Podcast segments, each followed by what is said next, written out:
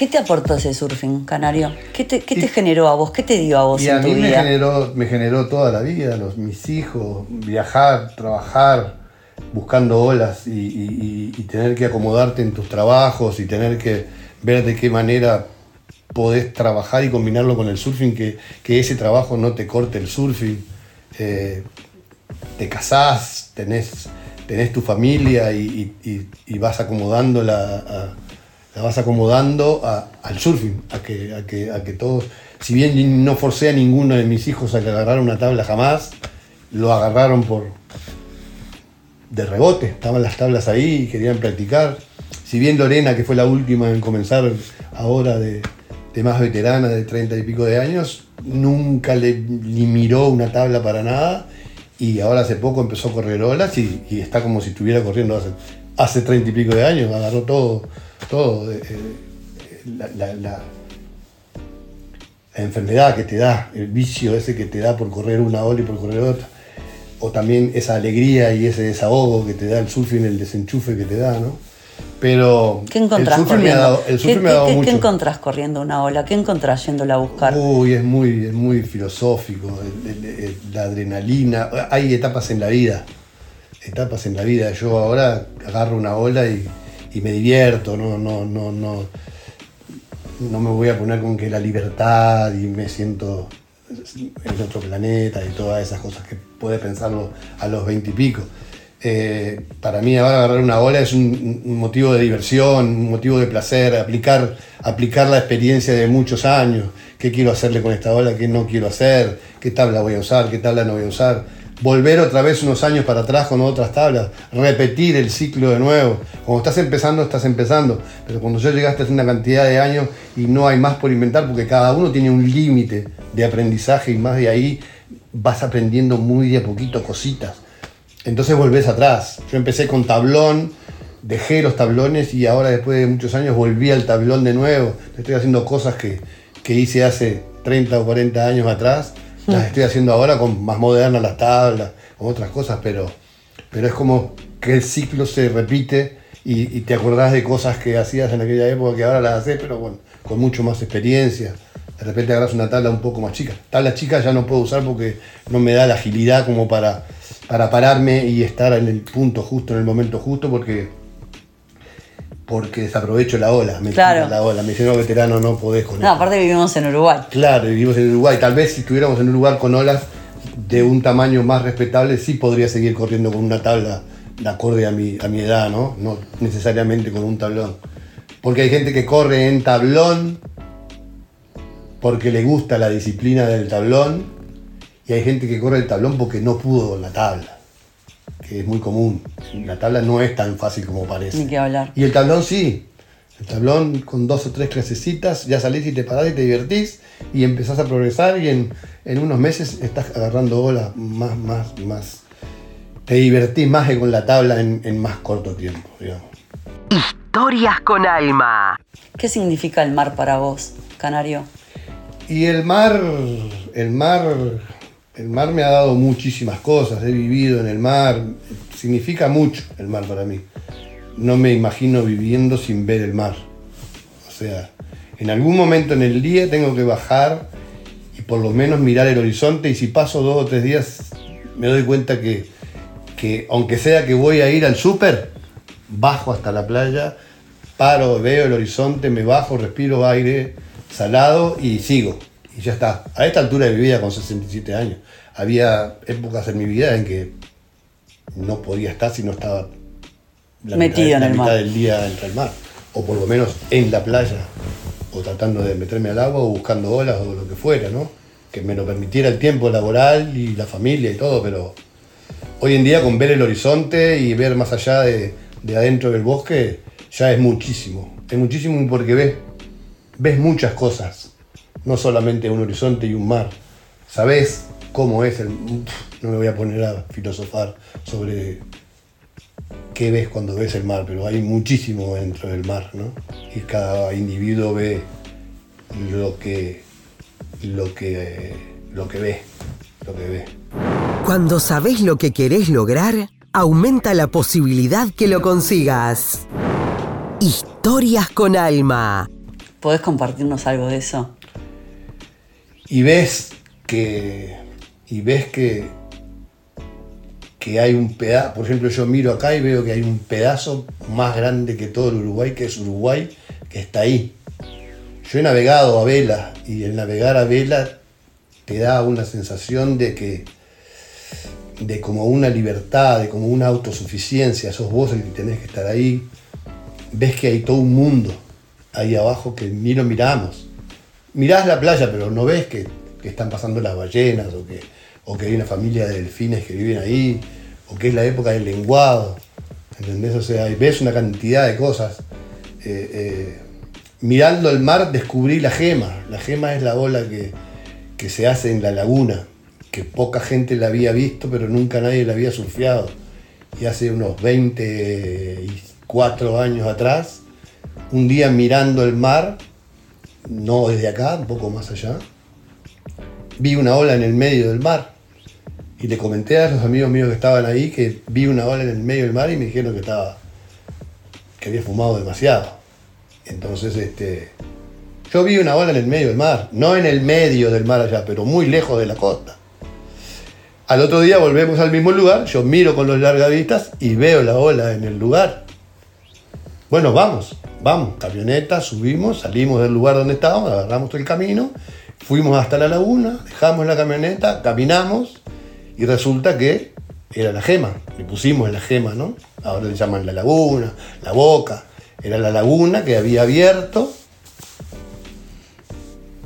Hubo generaciones anteriores a la mía que vieron la ola, historias de la ola, pero nunca nadie la había surfeado. Surfeado me, me refiero a cuando empieza el ciclo de la ola, que empieza el martes, porque abrieron la boca, y vas todos los días hasta que no hay más olas. Y eso dura 15 días, 20 días o 10 días, dependiendo de las corrientes. La laguna se llena de agua, se abre naturalmente, saca toda la arena, la deja allá dentro del océano, que es lo que yo veía de lejos.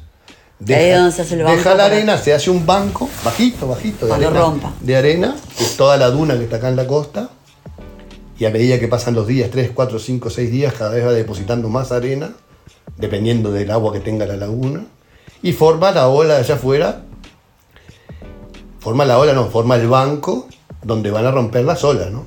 Dio la casualidad que ese año, que fue el 2000 creo, o el 2001, no, no sé, del 2000, el 2000, eh, no solamente abrió la laguna con las condiciones que tiene que haber de viento del norte, marea baja, abrió la laguna y estuvo como una semana en la marea baja, entonces la arena podía, la laguna podía descargar con fuerza, dejó ese banco y había un, excelente suel del sur que entró.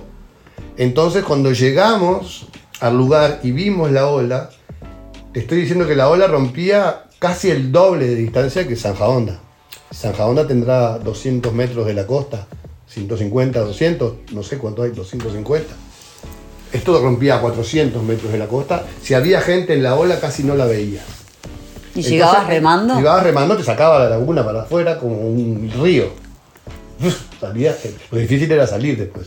Había que abrirse como dos cuadras porque la corriente no te dejaba salir.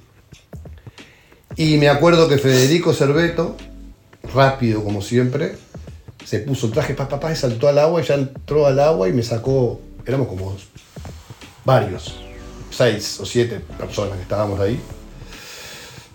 Cachito, Diego Arrarte, una cantidad de gente que no quiero nombrarlo porque me voy a olvidar de casi todo. Y este. Y la ola se veía una ola chiquita. Chiquita. Pero que rompía tubular, que escupía una espuma por la boca. Hablando en términos de surfistas, ¿no? espuma por la boca se llama la ola, ¿no?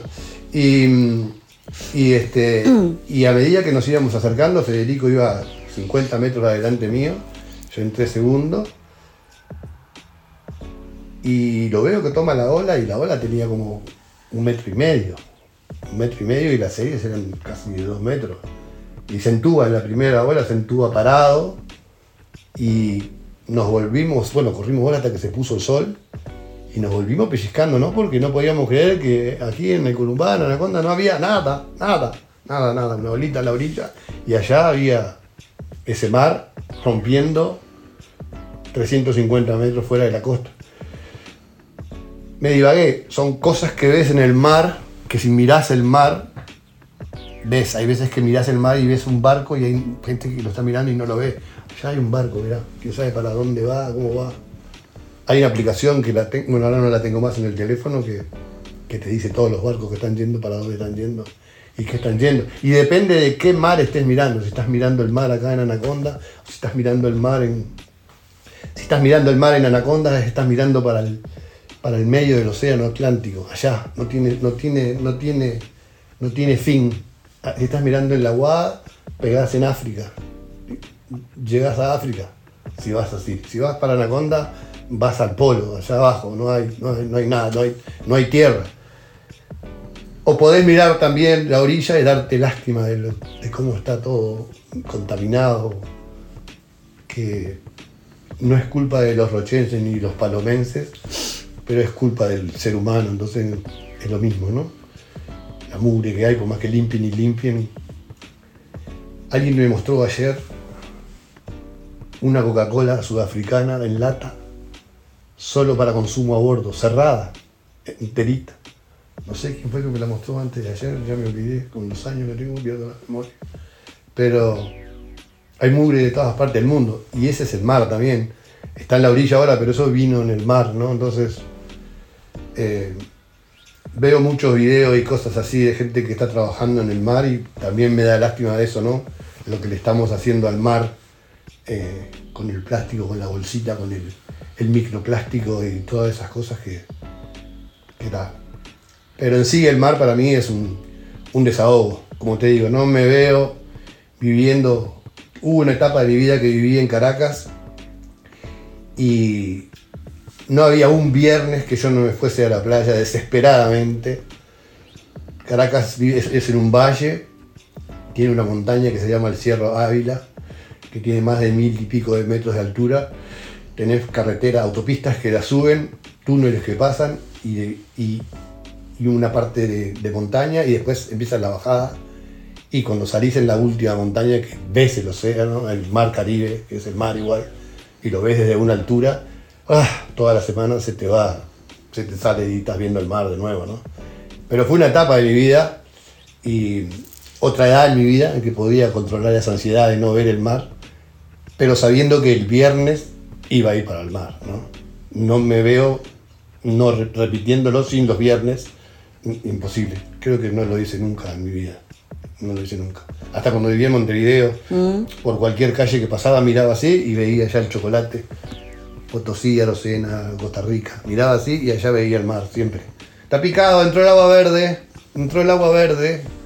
Está marrón, picado, hay pampero, o sea, como que, como los pescadores de la paloma, como el pescador que sale en la chalana, como el pescador que tiene las cañas arriba del auto. Eh, creo que, creo que, que compartimos una misma pasión. Eh, eh, ese pescador de, de playa que yo siempre me acuerdo de que en paz descanse del finado, Disaco, que tenía, así como hay gente que tiene todos los piques donde están las olas, el finado Disaco, el padre y abuelo de todos los Disacos acá de La Paloma, el dueño de la estación ANCAP, antes cuando era la ANCAP de La Paloma, no lo que se convirtió ahora. Él vivía para pescar. Él ibas a pagarle y te sacaba y te daba un cambio con un camarón. Ganó, disculpe, y te daba, el cambio y tenía toda la camioneta llena de anzuelos y carnada y todo. Pero tenía todos los piques. ¿Dónde está la corvina? ¿Dónde está la, la burriqueta? Eh, eh, una vez yo tenía problemas porque se podía, andar, se podía andar con vehículos por la arena y tenía problemas en mi jeep que era 4x4 y era una locura y le hacía una fuerza bárbara y motor súper revolucionado y voy y le pregunto, yo veía a él que iba por ahí y andaba para arriba y para abajo por las dunas, pero las del MDT allá que son blanditas. Y, no acá abajo que está duro, ¿no? Por allá andaba, ¿no? Y un día voy a arrancar y digo, dígame, don saco, le digo, ¿cómo, cómo, ¿cómo hace para andar? Yo paré el jeep ahí en la puerta, ¿no? No puedo, me, me- voy a reventar la caja, voy a reventar el motor, va súper alta revolución, en tercera, en caja, la, la caja en baja, me dice, no, va que me dice con el acento italiano que tenía el Tano, no, va que usted tiene que ponerle 12 depresiones. 12 de presión, le digo. 12 es la rueda desinflada. Totalmente. Nosotros usamos 28, ¿viste? No, don Lizaco, 12. En mi caso, va. que- Saco para acá, estábamos haciendo una cabaña allá en la laguna y teníamos que ir en, en 4x4, ¿viste? Que ahora le llaman la casita azul, que es un pico de surfing ahora, ¿viste? Y este. Y voy y vamos a bajarle, no tenía cómo medir la presión, ¿viste? Vos, vamos a bajarle la presión, no sé qué.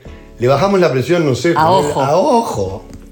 1, 2, 3, 4, 8, 10, 12, 15, 15, baja, vamos, 6. No había que usar la 4x4. Andaba en tercera el jeep. ¿Entendés? Ese conocimiento que te pasa una persona sin interés ninguno para que a vos se te facilite. Esas cosas yo las aprecio mucho cuando una persona, un veterano que tiene una experiencia, otros no te lo dicen. Ah, te dicen. Se quedan callados. Esas cosas yo nunca me las voy a olvidar y eso me lo dijo Don Disaco hace 25 años atrás, por lo menos. ¿entendés? Historias con alma.